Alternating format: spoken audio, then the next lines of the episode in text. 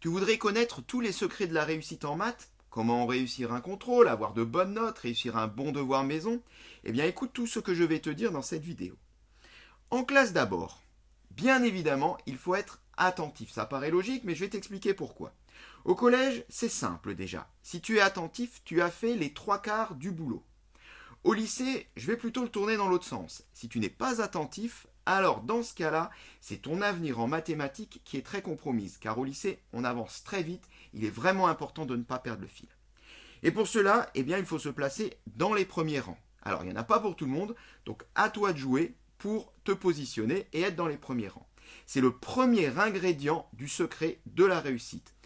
Regarde, c'est simple. Là, ça c'est ce que voit un élève qui est assis dans le fond de la classe. Il voit quoi? Eh bien, il voit toute sa classe. Et donc tout ce qui s'y passe. Il y a vraiment de quoi être déconcentré quand on sait tout ce qui se passe dans une salle de classe. Bon. Ça maintenant, c'est ce que voit un élève qui est assis dans le premier rang ou dans les premiers rangs. Il voit quoi lui? Eh bien, il voit uniquement le prof et le tableau. Bien évidemment, la tentation à la débauche est infiniment moins grande et on peut rester bien concentré pour écouter le cours. Ensuite, en classe, eh bien, il faut faire les exercices. Les exercices qui sont donnés par le prof durant les séquences d'exercices, c'est très important. C'est la base de la réussite en maths. En faire, en refaire, en faire le maximum, aller le plus loin possible dans la série d'exercices que propose ton prof. Et surtout, ne pas hésiter à l'appeler. Si c'est pas toi qui le fais, c'est un autre qui le fera. Sinon, eh bien, on sert à quoi nous les profs si les élèves ne nous appellent pas? À la maison maintenant, qu'est-ce qu'il faut faire à la maison? Bien évidemment, il ne faut pas se tourner les pouces, ça, euh, tu, tu dois t'en douter. Il faut déjà commencer par faire les devoirs qui sont donnés du jour au lendemain. C'est important car cela permet de revoir ce qui a été travaillé la journée. Il est important de retravailler ce qui a été vu la journée. C'est le seul moyen de progresser et de comprendre. À chaque fois, il faut remettre une couche et les devoirs y contribuent. Ensuite, les DM ou les devoirs maison. Ce sont des devoirs qui sont un peu plus longs, euh, mais tu as également plus de temps pour les faire et donc pour les rendre. Alors d'abord, ne pas s'y prendre au dernier moment, sinon ça devient mission impossible et on est complètement débordé, et puis finalement on rend quelque chose euh, qui n'est pas bon. Ensuite, il faut y passer du temps.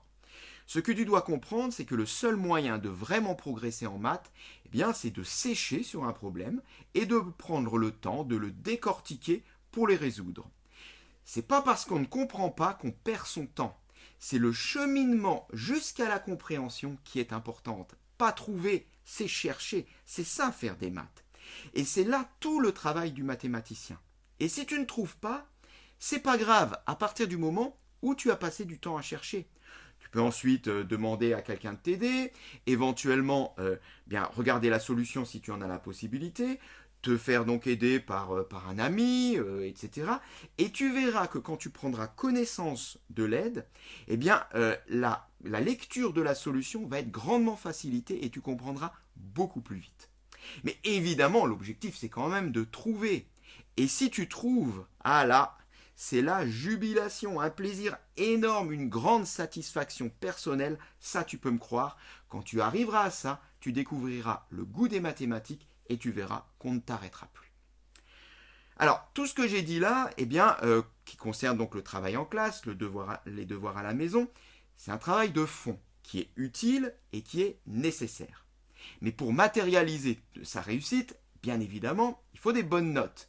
Et pour cela, il faut réussir ses interros, ses contrôles, ses devoirs surveillés, ses DS, je ne sais pas comment tu les appelles toi avec ton professeur. Alors, euh, comment déjà préparer une interro? Déjà, ce qu'il ne faut pas faire. Est-ce que préparer une interro, c'est ça? Non, bien évidemment, ce n'est pas ça. Si on veut être bien concentré, il faut éviter d'avoir son téléphone à proximité. Je sais que c'est pas facile, mais c'est malheureusement trop tentant de répondre à la centaine de messages que tu risques d'avoir en 5 minutes. Tu mets ton téléphone au dodo, tes amis ne vont pas mourir s'ils n'ont pas de tes nouvelles pendant quelques heures, Préparer une interro, eh bien, c'est rester concentré. Et le téléphone, malheureusement, ne le permet pas. Est-ce que préparer une interro, eh bien, c'est ça? Non, ce n'est pas ça. C'est bien d'inviter un ou une amie pour travailler ensemble, mais cela doit rester ponctuel. Un contrôle de maths, cela se prépare en général seul. Ou alors, il faut vraiment faire preuve d'une discipline exemplaire pour rester bien concentré. C'est plutôt rare. Ou alors, éventuellement, si tu as un ami qui peut t'aider ou t'expliquer, mais alors là, on ne parle pas de travailler ensemble, mais c'est plutôt un cours de maths dans ce cas-là. Alors, est-ce que préparer une interro, c'est ça? Non, ce n'est toujours pas ça. Lire le cours, ça ne sert quasiment à rien. Une interro de maths ne se prépare pas comme un contrôle d'histoire géo, par exemple. Il ne suffit pas juste de lire son cours. Apprendre le cours, c'est ce qui se fait en tout dernier. Le cours est un support pour résoudre les exercices. En maths, à quelques exceptions près, il ne faut pas apprendre, mais il faut comprendre on va voir tout de suite ce qu'il faut faire avant d'apprendre le cours. Je n'ai pas dit qu'il fallait pas l'apprendre, mais je dis qu'il ne faut pas s'arrêter à apprendre le cours. En tous les cas, c'est ce qu'il faut faire en dernier. Et enfin, euh, ne pas réviser au dernier moment, ça c'est également quelque chose qu'il ne faut pas faire, tu t'en doutes bien. Au contraire, il faut s'organiser, se faire un planning de révision. Si ton prof te dit interro dans une semaine, c'est bien sûr pas pour préparer la veille. Et c'est bien parce qu'il compte que tu t'y mettes suffisamment tôt pour ne pas être dépassé la veille du contrôle. Donc il faut se faire un petit planning de révision et se dire telle chose, telle chose, je révise lundi, mardi, puis ceci, etc. Alors, si euh, si c'est pas tout ça, préparer une interro, c'est quoi? Concrètement, qu'est-ce qu'il faut faire? Eh bien, je vais te le dire. Déjà, la première des choses, il faut commencer par refaire, je n'ai pas dit relire, je dis bien refaire les exercices et les exemples corrigés en classe par le professeur. Ça, c'est la base de tout. Ce sont des exemples types que ton prof a choisis, pas par hasard, et tu risques fortement d'être interrogé sur ces exercices-là. C'est la première des choses qu'il faut refaire. Il faut vraiment savoir les faire, ces exercices, et surtout bien les comprendre. Euh, les maths, c'est un sport, un sport de l'esprit, mais un sport. Donc, qui dit sport dit entraînement.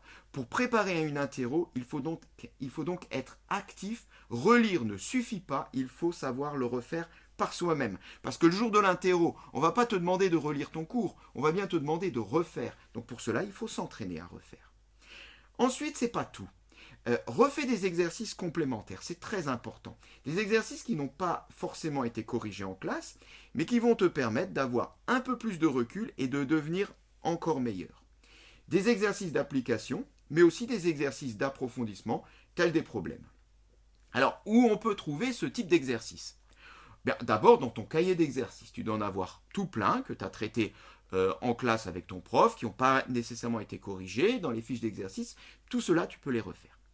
Ensuite, dans ton manuel de classe, certains exercices sont même corrigés à la fin du manuel, ou des fois euh, dans des euh, petits paragraphes qui s'appellent méthode ou savoir-faire. Ces exercices-là sont également des supports de travail.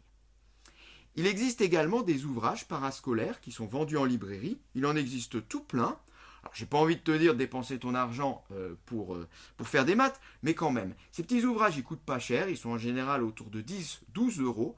Tu en as pour toute l'année et euh, si vraiment tu as prévu de t'améliorer en maths, d'avoir des bonnes notes en maths, c'est quand même un petit investissement euh, qui n'est pas, pas très onéreux. Et sur le net, évidemment, par exemple, sur ta chaîne YouTube préférée, j'ai pas besoin de te donner le nom.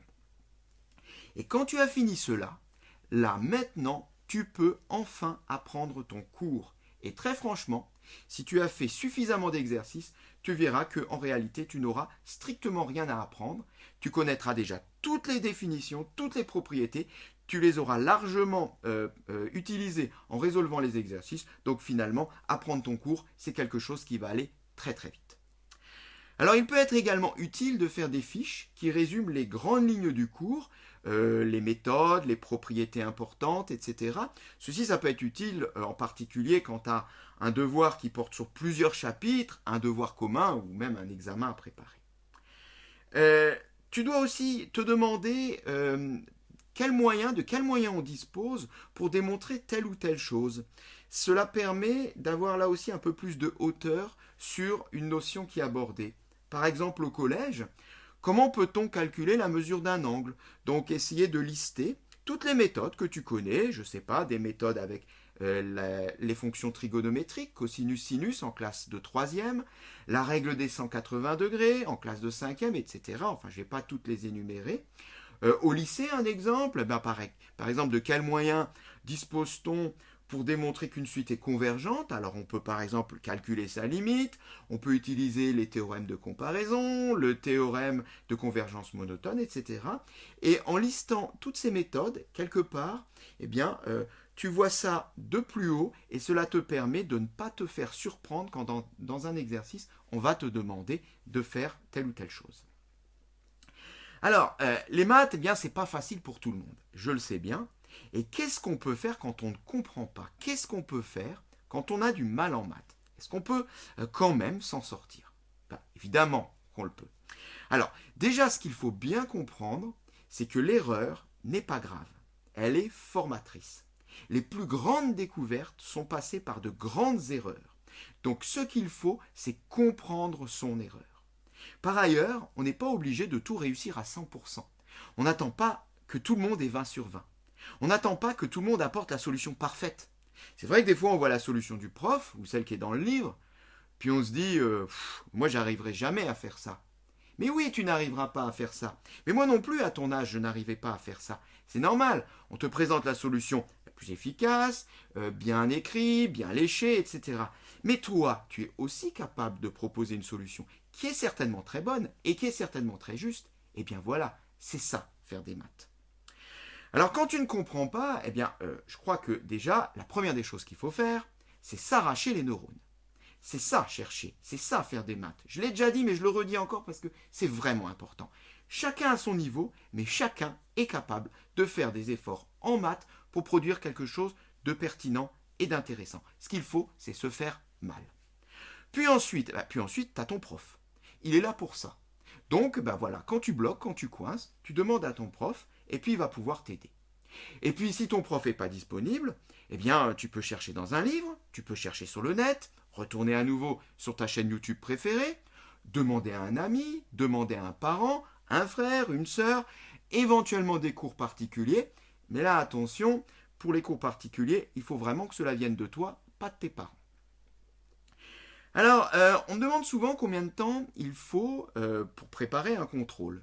Bah ça, c'est difficile à dire parce que cela dépend vraiment de ton niveau, de ta classe et puis de tes objectifs. Hein. Euh, si tu es en seconde, que tu es un peu moyen et puis que tu as envie de rentrer en première S, bah, évidemment là va falloir euh, mettre la dose. Hein. Mais enfin, en tous les cas, j'ai envie de dire que si tu prépares ton interro en moins d'une heure, bah, franchement, vaut mieux ne rien faire du tout et aller jouer au foot ou faire autre chose avec les copains. Enfin, j'exagère peut-être un petit peu, mais en tout cas, moins d'une heure ne permet pas de faire tout ce qu'on vient de dire euh, jusque-là. Alors au collège, bon, compte au minimum deux bonnes heures, un petit peu moins peut-être dans les classes de 6e, 5e, mais enfin deux bonnes heures pour, préparer un bon contrôle de maths, c'est quand même pas énorme, énorme. Hein. Au lycée, c'est beaucoup plus, tout particulièrement si tu es dans les classes scientifiques, euh, là, il faut compter classe de seconde en classe de première, 4 heures, 6 heures, voire 8 heures, euh, pourquoi pas. Euh, en, un élève de TS, par exemple, il peut passer une bonne dizaine d'heures sur la préparation d'un contrôle, voilà, c'est pas choquant non plus. Hein. Alors, c'est vrai que c'est beaucoup, mais c'est là le secret de la réussite en maths, c'est évidemment, eh bien, s'entraîner. Et tu verras qu'à force de faire tous ces efforts, tu finiras par y prendre goût. Si, si, je t'assure. D'ailleurs, déjà, si tu m'écoutes jusque-là, c'est que tu commences à y croire. Ensuite, la veille du contrôle, qu'est-ce qu'on va faire? Eh bien, déjà, il faut avoir une bonne hygiène de vie. Ne pas se coucher tard et donc ne pas travailler trop tard non plus. Ce n'est plus les quelques exercices que tu feras en plus ou en moins qui vont changer grand-chose il est bien plus important d'aller dormir pour être en forme le lendemain, car il faut quand même euh, avoir eh bien l'esprit lucide pour, euh, pour résoudre des problèmes de maths. Le jour du contrôle. Alors, souvent les élèves ils disent Ah oui, mais moi je stresse. Et ça, c'est normal. Tout le monde stresse. On stresse, il en faut d'ailleurs du stress. Car le stress, il est bon, il donne de l'énergie. C'est normal de stresser, je le répète. Le truc, c'est de ne pas se laisser dépasser par son stress. Mais tu verras que durant ton contrôle, tout doucement, le stress va disparaître et tu vas te reconcentrer dans la résolution d'exercices. Pour cela, eh bien, il vaut mieux commencer par un exercice qu'on trouve facile. Une notion qu'on domine bien pour prendre confiance en soi. Et puis tout doucement, on va rentrer dans le contrôle et après, on va y aller, on va avancer. Par ailleurs, il ne faut surtout pas perdre de temps sur une question. Euh, là, je parle d'un contrôle fait en classe. C'est pas un devoir maison. C'est pas le moment de se lancer dans une grande découverte mathématique. C'est une interro. Une interro en classe, c'est en temps limité. Il faut faire preuve d'efficacité pour en faire le plus possible. Euh, c'est pour cela que c'est très important d'avoir une montre et de bien gérer son temps. Le pire, c'est de regretter à la fin de ne pas avoir fini et de se dire ah bah mince, maintenant euh, voilà c'est fini, l'heure est finie, le prof ramasse les copies et ça je savais le faire mais j'ai pas pu le faire. En maths, chaque question non faite, ce sont des points perdus. Si tu n'as pas résolu le dernier exercice, bah, tu seras peut-être noté euh, sur 16 ou sur 15 au lieu d'être noté sur 20. Ta meilleure note, ça ne pourra être que 16 ou 15, au mieux. Hein. Évidemment, il euh, faut encore enlever les erreurs. Et enfin, ne jamais se décourager. Allez toujours jusqu'au bout, tenter toutes les questions, produire tout prix quelque chose, et même quand ça va mal, il faut quand même faire de son mieux. Je vais d'ailleurs finir par un petit proverbe manchou qui, je l'espère, te fera méditer, qui dit La honte n'est pas d'être inférieur à l'adversaire, c'est d'être inférieur à soi-même.